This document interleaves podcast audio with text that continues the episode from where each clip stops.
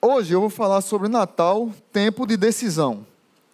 Todo ano eu gosto de, de, de, de pregar séries falando no nascimento de Jesus, porque é, o período é propício e também é para mim é o, é o período do ano que eu mais gosto, que eu mais amo, que eu mais fico reflexivo, também fico é, choroso porque eu fico olhando para o que passou, o que não deu certo, o que deu, o que vai resolver para o ano que vem, o que não vai. Às vezes a gente fica com medo: será que Deus vai me ajudar nessa área aqui? Será que eu vou mudar isso aqui? E, e, e tudo, no fundo, no final das contas, tudo que a gente reflete sobre um ano que está passando e um ano que está se iniciando. Sempre eu digo aqui para vocês: seja bem-vindo o ano que passou e seja bem-vindo o ano que começa. Tudo depende de decisões que nós tomamos. Eu só vou estudar, só vou passar no concurso se eu estudar. Eu só vou ser um bom leitor se eu começar a ler. Eu só, só vou ser, ter bons relacionamentos se eu começar a me relacionar com as pessoas. Eu só vou ter compromisso com a igreja se eu começar a entender que a igreja faz parte da minha vida e eu assumir o compromisso com a igreja, tanto de frequentar cultos quanto de frequentar uma célula.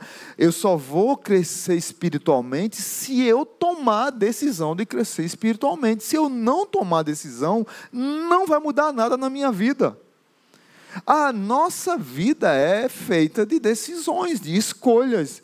E, e muitas pessoas escolhem ficar na inércia. E aí passa dez anos, aí a pessoa diz: ó oh, vida, ó oh, céus, nada mudou. Não sei quem lembra desse desenho das antigas, né? Ó oh, vida, ó céus. E nada da vida da pessoa muda porque a pessoa não quis mudar, não quis sair daquele marasmo. Final de ano é tempo da gente refletir. Olha, o ano que vem é, eu vou ter mais tempo com a minha família. Vou ter tempo devocional com a minha família. Eu vou ter tempo de leitura com meus filhos. Vou ter tempo de dobrar os joelhos com meus filhos. Não só orar pelos meus filhos, mas orar com eles e por eles. Eu vou decidir é, investir mais na minha saúde mental, eu vou decidir investir mais na minha vida intelectual, na minha vida física. Aí a gente faz aqueles planejamentos, quando chega final de janeiro a gente já está cansado, né? E a gente não persevera. Mas o não perseverar também é uma decisão que nós tomamos. E você se acostuma com a mesmice e você não quer tomar decisão. Então eu queria refletir com vocês hoje sobre três, dois grupos de pessoas e uma pessoa específica que tomaram decisões na vida, escolheram um caminho a trilhar, Deus falou e elas responderam ao chamado de Deus. E isso marcou a vida delas e vai marcar a nossa vida também. E aí eu quero trazer três textos diferentes. O primeiro está lá em Mateus se você quiser abrir, Mateus capítulo 2. Mateus é o primeiro livro do Novo Testamento. É um discípulo de Jesus que, assim, abrindo e fechando parênteses aqui, vale a pena assistir o The Chosen, a conversão de Mateus, eu acho que o pastor Paulo falou aqui algo espetacular. E parece que colocar Mateus é muito detalhista, colocaram na série como se ele fosse autista, né? E é fantástica a interpretação do ator lá e da maneira como eles lidam com o Mateus da Bíblia. Mas primeiro Mateus capítulo 2, verso 1 e 2 diz assim: Depois que Jesus nasceu em Belém da Judéia, nos dias do rei Herodes, magos vindos do Oriente chegaram a Jerusalém e perguntaram: Onde está o recém-nascido rei dos judeus? Vimos a sua estrela no Oriente e viemos adorá-lo. Então, primeira, primeira decisão que eu queria trazer para vocês hoje é a decisão de buscar, de buscar a Jesus, de buscar a Deus, de buscar uma vida espiritual, de buscar uma vida comprometida com o Senhor. Está aqui a história de três homens que é bem misteriosa essa história, porque nós, a Bíblia não diz exatamente de onde eles vieram, nem para onde foram, nem qual o nome deles, nem o que é que eles eram. A tradição é que colocou um nome para cada um, que eu nem lembro mais os nomes, cada um tem um nome, e que são reis, mas a Bíblia não fala que são reis. Então, em nome de Jesus, a partir de hoje, pare de dizer que são três reis magos. Vamos voltar a ler de novo aqui. Depois que Jesus nasceu em Belém, nos dias rei Herodes, magos vindos do Oriente. Não tem reis magos não aqui não, viu? Ok, gente? Resolvido, vamos seguir. Mas do mesmo jeito que eles aparecem na Bíblia e misteriosamente eles somem. Tem um filme, ah, eu só um abrindo e fechando parênteses rápido aqui. Tem um filme muito interessante, um filme antigo, que conta a história de um outro sábio que queria seguir esses sábios aqui. E assim como esses três sábios, ele queria encontrar o rei dos judeus. E aí ele era muito rico e ele começou a abençoar pessoas no meio do caminho. Ah, eu não vou contar o final do filme, não, não, não fica legal, mas você encontra esse filme, eu acho que em algum streaming. O nome do filme é O Quarto Sábio. É como se tivesse uma quarta. Olha, gente, vale a pena assistir esse filme agora no período de dezembro. Vale a pena, você vai ser muito abençoado, muito edificado. É, é uma história assim, apócrifa, ninguém não tem confirmação de veracidade, de veracidade, mas fizeram um filme fantástico, fantástico sobre essa história. Voltando aqui. Então, alguns estudiosos olham para esses três sábios e dizem o que mais ou menos eles poderiam ser. É, alguns dizem que eles poderiam ser membros de uma casta específica sacerdotal do Império Persa. Outros dizem que eles poderiam ser pessoas que tinham poderes sobrenaturais envolvidos com magia negra ou falso profetismo. Outros dizem que eles poderiam ser mágicos ilusionistas. Cadê o Cleiton? Tá por aí? Tá não? mágicos ilusionistas. Outros ainda pode dizer que eles que aí a maioria do grupo diz que talvez eles tinham um conhecimento especial sobre as estrelas e eram astrônomos, né? E, e se especializaram nisso. E eram homens sábios, realmente, homens inteligentes, e olharam a estrela e entenderam Deus, claro que houve um, algo milagroso aqui, que Deus se revelou para eles e os convidou. O importante é que eles buscaram, Deus se revelou e eles decidiram ir. Mas muito mais importante do que entender quem eram, o nome deles, se eram reis, se não eram, mais importante do que isso é a maneira como Deus havia se revelado a eles e a maneira como eles responderam a Deus. Deus se revelou e eles buscaram. A primeira decisão aqui que, que eu queria trazer para vocês é aquela que, quando Deus toca no nosso coração, nós respondemos e nós vamos buscá-lo. Deus fala, Deus mostra sinais, Deus põe pessoas, Deus manda você abrir a Bíblia. ainda tem uns crentes doidos que fecha o olho, abre o olho e diz, aí Deus fala, mesmo o crente sendo assim, teimoso, Deus ainda fala.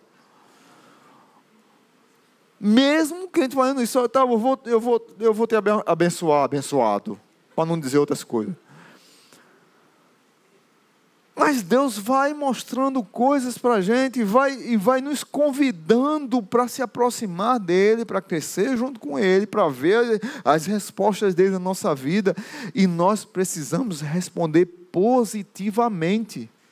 Eles tiveram revelação através de uma estrela e eles disseram: Eu vou buscar. Cadê o, o, rei dos judeus que nasceu? Uma estrela apareceu no Oriente e nos direcionou e nós viemos buscá-lo. Minha pergunta para você é: você tem se disposto a buscar a Deus? Eu tenho me disposto a buscar a Deus? Eu sei que não é uma decisão fácil. Imagina esses, esses reis, hoje é dizer esses reis magos. Eu vim morar em Natal, tá vendo? A gente chega na cidade, tem os três lá, né? Aí dia 6 de janeiro é feriado, por causa dos reis, né? Mas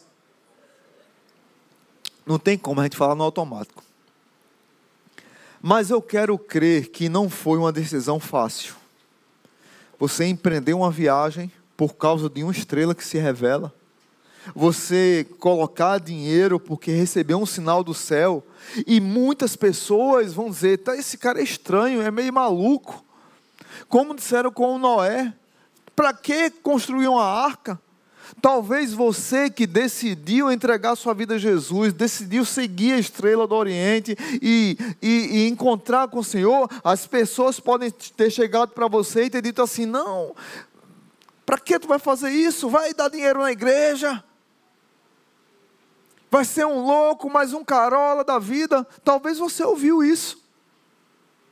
Mas Deus foi te transformando, foi mudando a tua vida e você foi se firmando na igreja e Deus mudando e as pessoas chamando você de louco, chamando você de, de imaturo, de não sabe o que é que está fazendo, está perdendo tempo na vida e Deus vai te transformando e Deus vai te mudando.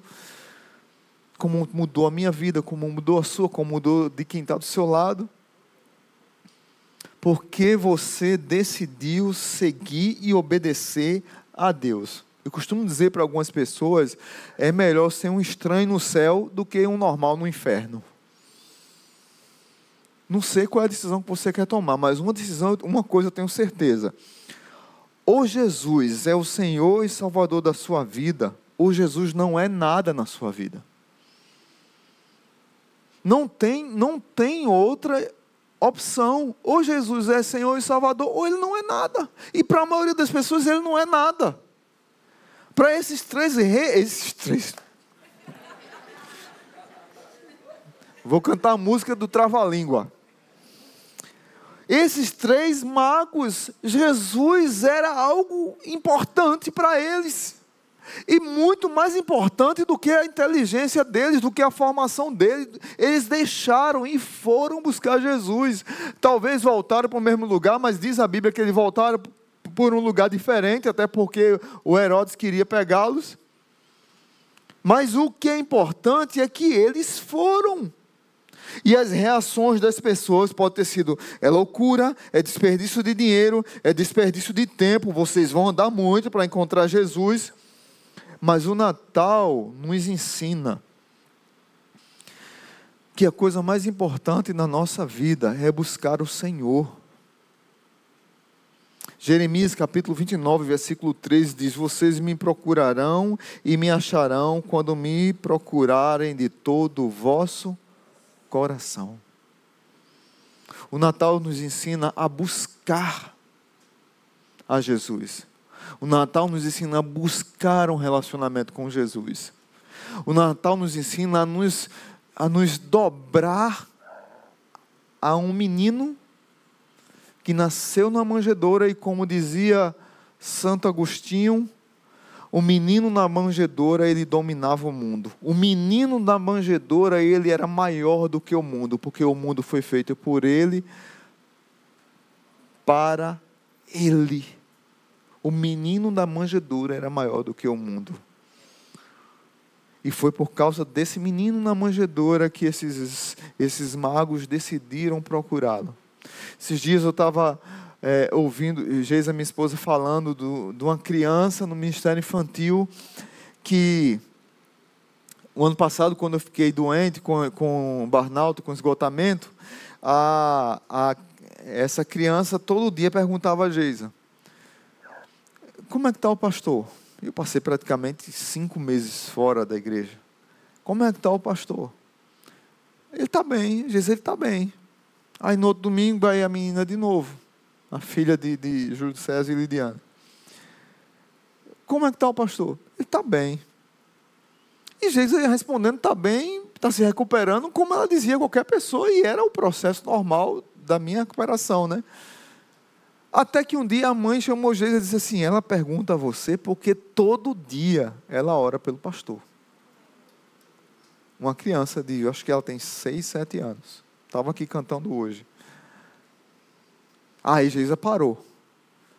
Ela perguntou: Como é que está o pastor? Jesus parou e disse: Olha, muito obrigado por suas orações. Ele tem melhorado, tem se tratado, tem ido para os médicos, tem tomado os medicamentos e tem melhorado. Aí, toda semana ela queria uma novidade. E agora? Como é que tá? Foi para o médico? Foi para o psicólogo? Foi, foi para. É, toda semana ela queria. E Geisa tinha que dar, virar nos 30 e responder. Mas o que é que marcou para a gente nessa menina? Foi a. É Manu, eu acho o nome dela, né? Foi a convicção dela de buscar a Deus para interceder pelo pastor da sua igreja. E Deus estava respondendo as suas orações e ela firmando a sua fé naquele que ela deveria buscá-lo. No verdadeiro Senhor, no verdadeiro pastor da sua vida. Meus irmãos, um testemunho desse não tem como a gente ver e dizer assim: é Deus agindo.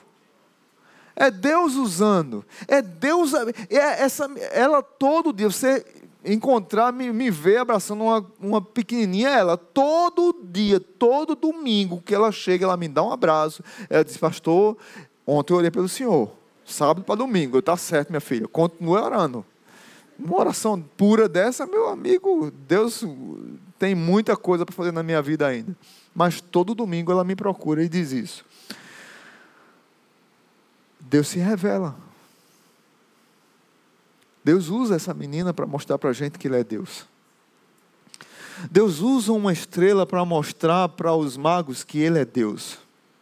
Deus usa cinco jovens que vêm de lugares diferentes, se encontram numa cidade e dois entregam a vida a Jesus e são batizados pelos próprios amigos.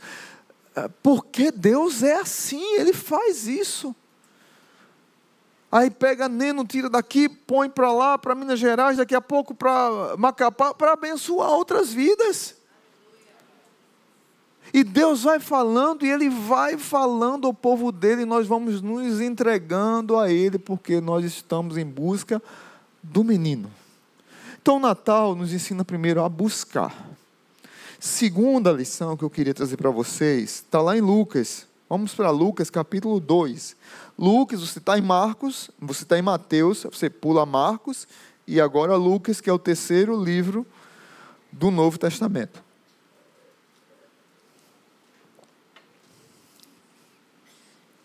A decisão agora é de deixar. Primeiro é de buscar, agora é de deixar. E aí se refere aos pastores. Lucas 2, 15 e 16 diz assim: Quando os anjos os deixaram e foram para os céus. Os pastores disseram uns aos outros: Vamos a Belém e vejamos isso que aconteceu e que o Senhor nos deu a conhecer. Então correram para lá e encontraram Maria e José e o bebê deitado na manjedoura. Eu acho esse texto aqui fenomenal. Quando os anjos deixaram, eles ficaram extasiados os pastores. Vamos a Belém, vejamos isso que aconteceu. E diz a Bíblia que eles correram para lá. Eles não pensaram duas vezes. Mas eu tenho a certeza que os pastores não tomaram uma decisão fácil, porque eles deixaram alguma coisa. E aqui, irmãos, o que é interessante é que eles tiveram de decidir se ia ou se continuava, os pastores cuidavam das ovelhas. E as ovelhas precisam de cuidado 24 horas. Eu fico, tenta, eu fico tentando olhar para esse texto aqui, conjecturar como é que isso aconteceu. Eles foram embora e deixaram, tipo assim, tinha 10 pastores, deixaram dois, um quarto de hora, um, 24 horas, o outro descansa, depois volta, e os oito foram. Eu não sei. Mas ao mesmo tempo, o meu coração pastoral, eu fico no coração dizendo, e eles iam deixar as ovelhas sozinhas? Porque as ovelhas são animais muito obedientes. Vocês sabem disso, né? Por exemplo, se uma ovelha tiver, ela vê um trem, o trem está vindo, piuí, toque, toque, toque, toque. Ela vê o trem, ela acha bonito, e ela vai para de frente do, do trem. E ela fica olhando assim o trem. O problema não é esse. O problema é que as outras ovelhas, elas metem o pau no pastor, passam acima dele e vêm para a linha do trem também. Ô oh, querido, obrigado.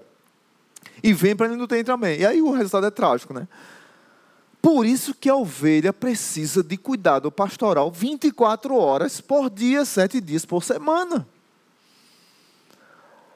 Os pastores ficavam cuidando das ovelhas e à noite para que os lobos não entrassem. Por isso que tem lá é, Jesus como bom pastor em João capítulo 10, porque os lobos tentavam pular ser o aprisco ou entrar na porta. Os pastores, depois que colocavam todas para dormir, dormirem, eles iam para a porta das ovelhas do aprisco para que os lobos não entrassem, nem outros pseudo-pastores ladrões para entrar lá. Ou seja, cuidado 24 horas. Mas o anjo falou para eles que Jesus nasceu.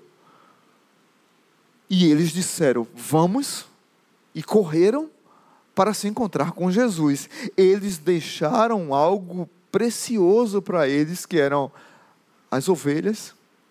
E logo quem que Deus quis se revelar para pessoas improváveis na sociedade, porque os pastores não eram bem quistos na sociedade, pastores não podiam entrar no templo, pastores, se tivessem uma, uma audiência judicial, o juiz não queria ouvir a opinião dos pastores, eles poderiam ser testemunha de qualquer coisa, não tinha valor, porque eles eram tidos como embriagados, que muitos eram viciados em bebida, muitos abandonavam as famílias. E foram a esses improváveis que Deus quis se revelar através do anjo, que disse: Não temas, o menino nasceu, vai lá. E eles disseram: Vamos, e foram correndo. Mas deixaram alguma coisa que eles gostaram para encontrar a coisa mais importante das suas vidas. Deixaram as ovelhas para se encontrar com o bom pastor com o seu Senhor e Salvador. Muitas vezes, e não é fácil, eu sei disso, deixarmos coisas que nós amamos para seguir a Jesus. Mas deixa eu contar uma coisa para vocês. Uma das coisas que mais nos afastam de Jesus são coisas boas da vida. João Calvino dizia que o nosso coração é uma fábrica de ídolos. Timothy Keller escreveu um livro sobre falsos deuses. A gente, baseado nesse livro, pregamos uma série aqui na igreja, eu creio que foi em 2016. Não sei quem já assistiu, mas vale a pena você ir lá no YouTube. Tem uma série de mensagens que nós pregamos aqui na igreja: Deuses falsos. Dinheiro, sexo e poder como isso é um ídolo na vida de muitas pessoas. Sexo não é coisa ruim, dinheiro não é coisa ruim, e ter poder não é coisa ruim. Mas isso pode se transformar em ídolos. Como um filho pode se transformar num ídolo. Quantas mães e quantos pais idolatram os filhos? E vice-versa. Quantas pessoas idolatram a profissão? Quantas pessoas idolatram o número da conta bancária. O número da conta não, o que tem na conta bancária. Quantas pessoas idolatram um político? Quantas pessoas. E se a gente for colocar a lista aqui, é grande, irmãos. E não são de coisas ruins. Esses homens tomaram a decisão de deixar uma coisa boa, que eram as ovelhas que eles cuidavam, para se render ao Senhor e Salvador das suas vidas. Muitas vezes o que nos afasta de Deus, nos afasta do relacionamento com Cristo, impede-nos de aproximar de Jesus, impede-nos de ter um relacionamento verdadeiro, restaurador, quebrantador na nossa vida com Jesus, são coisas boas, mas também não são apenas coisas boas. Tem coisas ruins que nos afastam de Jesus também e as coisas ruins, está lá em Hebreus capítulo 12, versículo 1 e 2. Eu vou ler aqui para vocês. Diz assim: Portanto, também nós, uma vez que estamos rodeados por tão grande nuvem de testemunhas, livremos-nos de tudo que nos atrapalha e do pecado que nos envolve. Algumas versões dizem assim: livremos-nos do pecado que tenazmente nos assedia. Daqui a pouco eu volto para lá. O texto continua e diz assim: Nós precisamos correr com perseverança a corrida que nos é proposta. Verso 2: Tendo os olhos fitos, fixos em Jesus Cristo, autor e consumador da nossa fé. Ele, pela alegria que lhe fora proposta, suportou a cruz, desprezando a vergonha e assentou-se à direita do trono de Deus. Fantástico esse texto aqui. Nós podemos nos afastar de Deus por coisas boas, mas nós podemos nos afastar de Deus por causa do pecado. E aí o autor de Hebreus diz assim: o pecado que tenazmente nos assedia. Quando a gente chega no mês de janeiro, eu, eu, eu não lembro, sinceramente, eu não vi mais. Existe uma, uma cola chamada cola tenaz. Eu acho que não existe mais essa, essa cola. Eu não sei quem. Nunca mais ouvi, mas tinha cola lá tenaz. É, e o slogan, a irmã me lembrou do slogan dela: é a cola que você cola e não se descola. É alguma coisa assim, a bicha era forte. O texto de Hebreus está dizendo que o pecado tenazmente, como a cola, nos assedia. E ele nos prende. E ele nos deixa assim. Você já imaginou alguém colocar os pés dentro de um buraco e colocar é, concreto e deixar a pessoa presa, a pessoa não vai sair dali. A ideia é essa de tenazmente, de colar, de fixar. O pecado, ele nos fixa no lugar que Deus não quer. E que não deveríamos estar lá. E é triste que nós nos apressamos a querer ir para o buraco. E Deus o tempo todo nos puxando, vem para cá, ovelha desobediente, vem, puxa para cá. E a gente tenazmente vai cedendo ao pecado. E aí pecados são N os números. Pessoas que mentem muito, pessoas que têm inveja, pessoas que são é, olho grande, pessoas que ficam tramando uma contra as outras, pessoas que não podem ver um, dois amigos se unindo, é, um, uma pessoa multiplicando, querendo, crescendo, avançando, e a pessoa fica aqui torcendo para dar errado. Isso é pecado. E essas coisas todas a gente faz.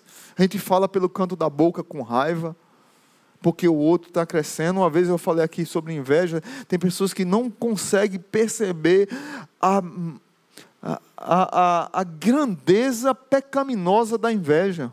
A inveja não só é eu querer o que o outro tem, a inveja é eu quero que o outro, eu quero o que o outro tem e não quero que ele tenha o que ele tem. Eu quero o que é dele e ainda não quero que ele tenha aquilo.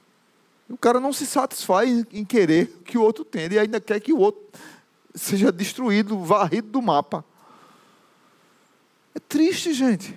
Mas o pecado, ele vai seduzindo a gente, a gente não vai percebendo e a gente vai se apequenando. Quando o menino Jesus está nos chamando para tomar uma decisão de deixar. Deixa o pecado e deixa as coisas boas que te afastam do Senhor. Eu gosto muito de série. Tô, inclusive, estou assistindo uma fantástica. Vale de Lágrimas. Não sei aqui quem já assistiu. Que fala sobre é, a invasão que Egito e Síria invadiram Israel e pegou Israel de, de surpresa. E depois Deus levantou Goda Meir e, e conseguiu reverter o quadro. Mas é uma série interessante, viu? Vale de Lágrimas. Mas se eu não tiver cuidado, a série, que é uma coisa boa, pode tomar meu tempo com Deus. Se eu não tiver cuidado, os livros que eu leio, eu gosto muito de ler livros. Se você me vê, às vezes, parado, você me vê no celular, eu estou lendo alguma coisa. Sou meio azogado com leitura. Mas se eu não tiver cuidado, eu leio mais livros do que leio a Bíblia. Eu leio mais livros do que tenho tempo com Deus. E a gente precisa tudo ter que dosar tudo, equilibrar. Então eu preciso buscar e eu preciso deixar algumas coisas para ter um relacionamento com Jesus. Terceiro e último, a decisão é de se entregar. Ainda em Lucas, agora capítulo 1. Capítulo 1, versículo 38. Quero falar de Maria agora, a decisão de se entregar. Verso 38 do capítulo 1 de Lucas. Respondeu Maria: Sou serva do Senhor, que aconteça comigo conforme a tua palavra. Então o anjo a deixou. Meus irmãos, para mim essa é uma das confissões mais espetaculares da Bíblia, a entrega de Maria ao Senhor nós não podemos participar do projeto de Deus sem uma entrega radical.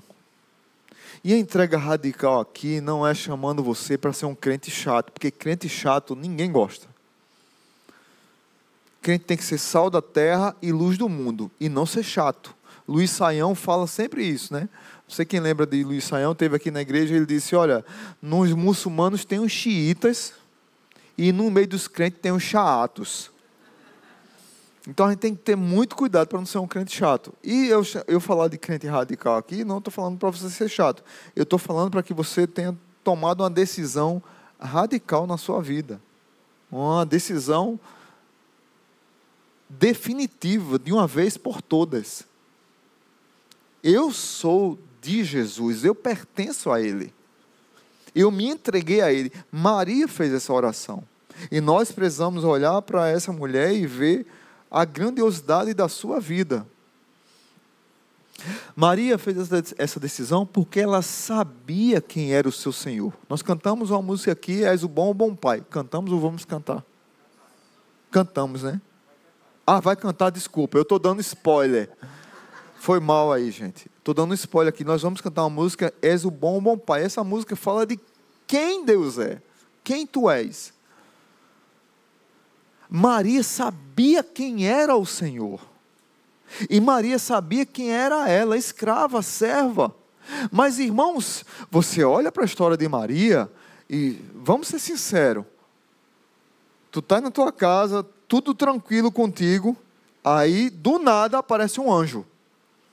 Aí o anjo diz: Olha, você é um adolescente, está entre 14 e 17 anos, você vai ficar grávida, você é prometida a José, mas você vai ficar grávida. Não é dele, viu, Maria?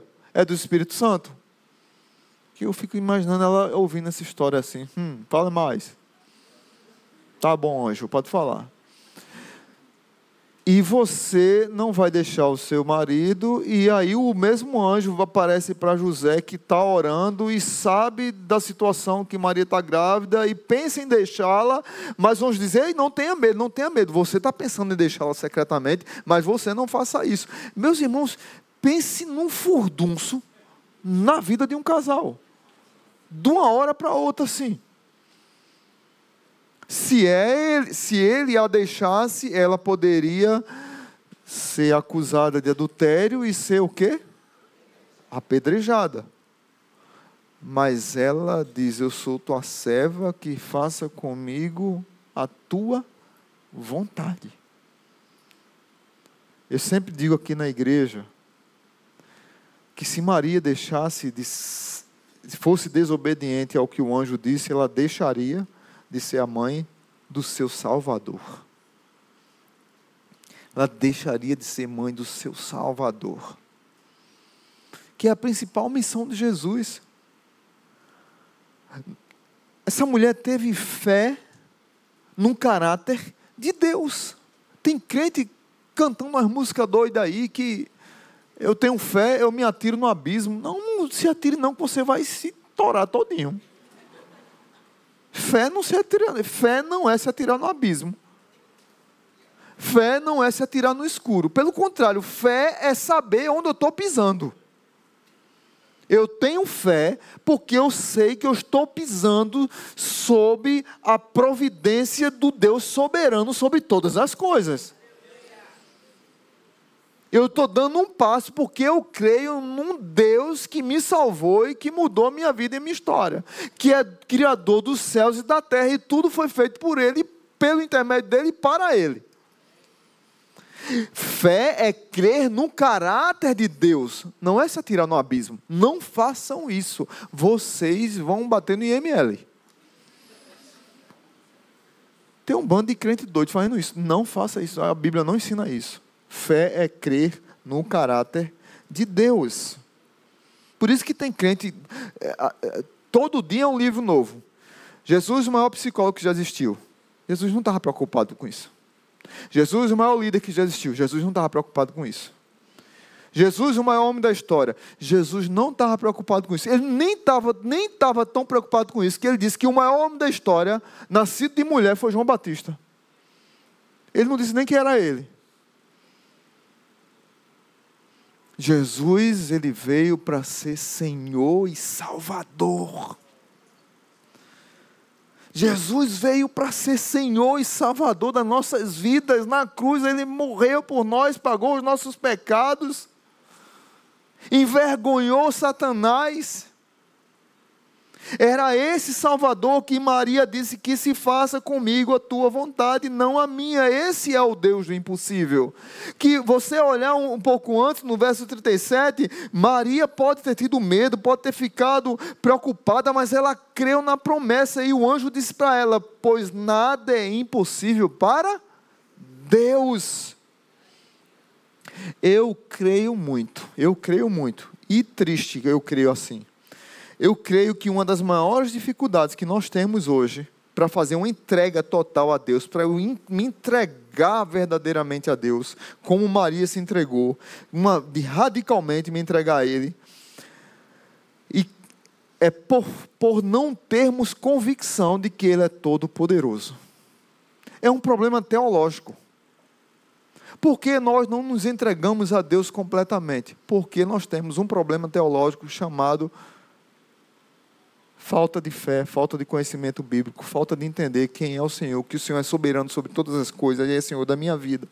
E o que é que acontece quando eu creio que eu, escondido, quem é o Senhor da minha vida? Sou eu. Sou eu, precioso. Cuidado para não se transformar.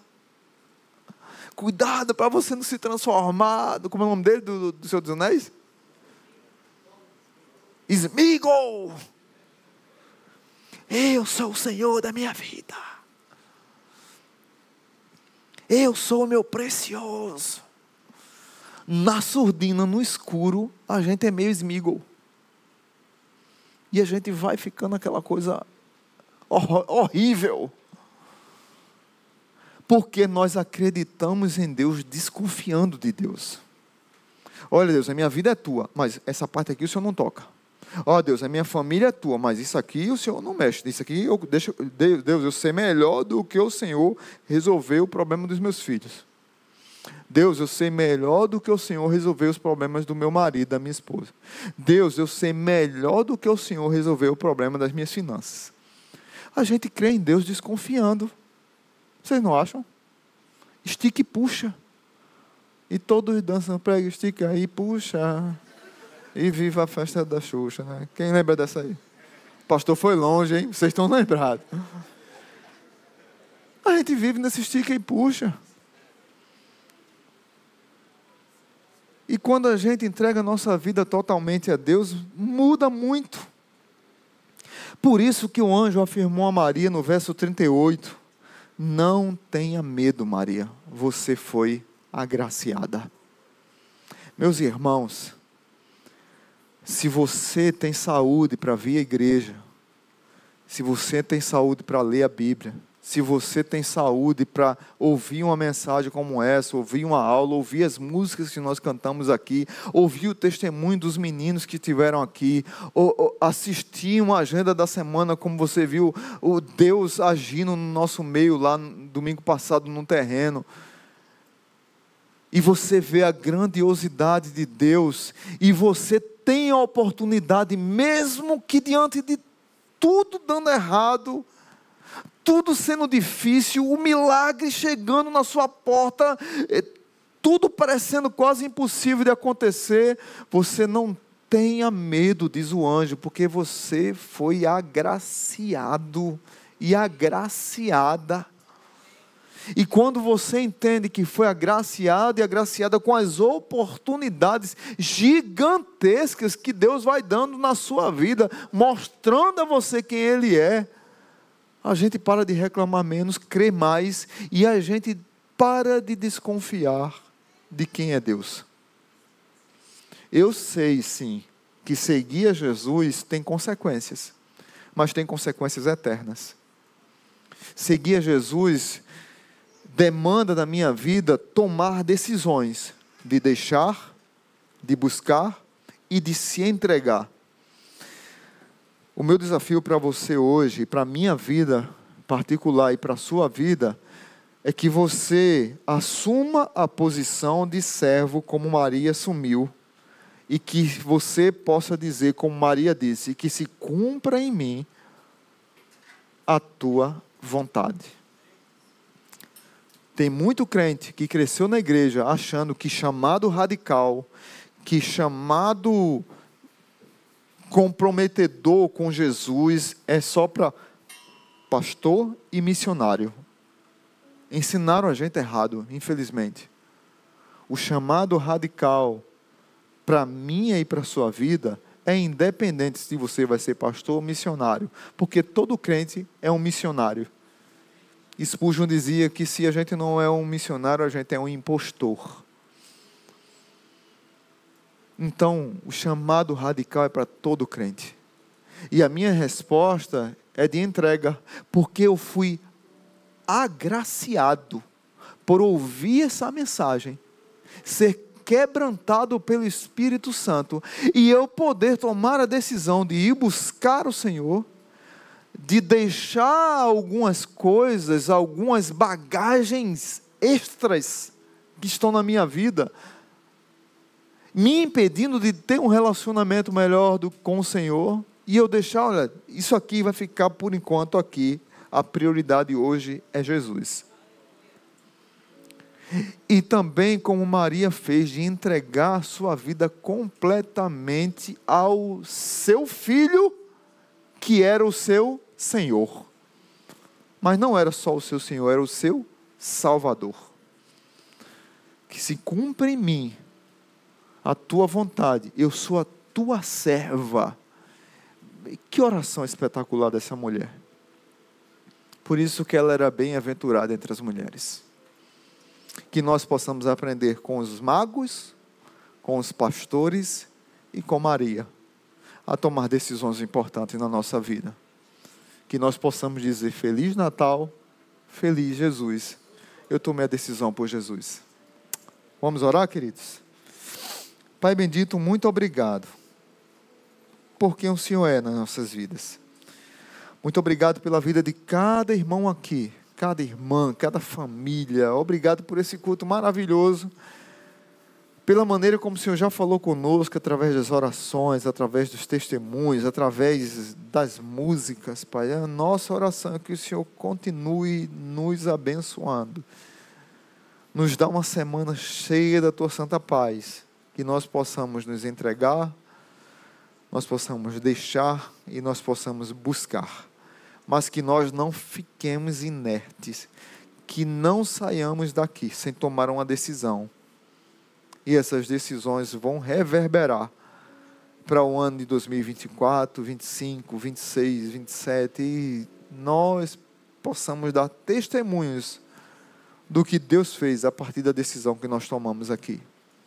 Que o amor de Deus, que a graça maravilhosa de Jesus e que a comunhão do Espírito Santo nos acompanhe. No nome de Jesus. Amém.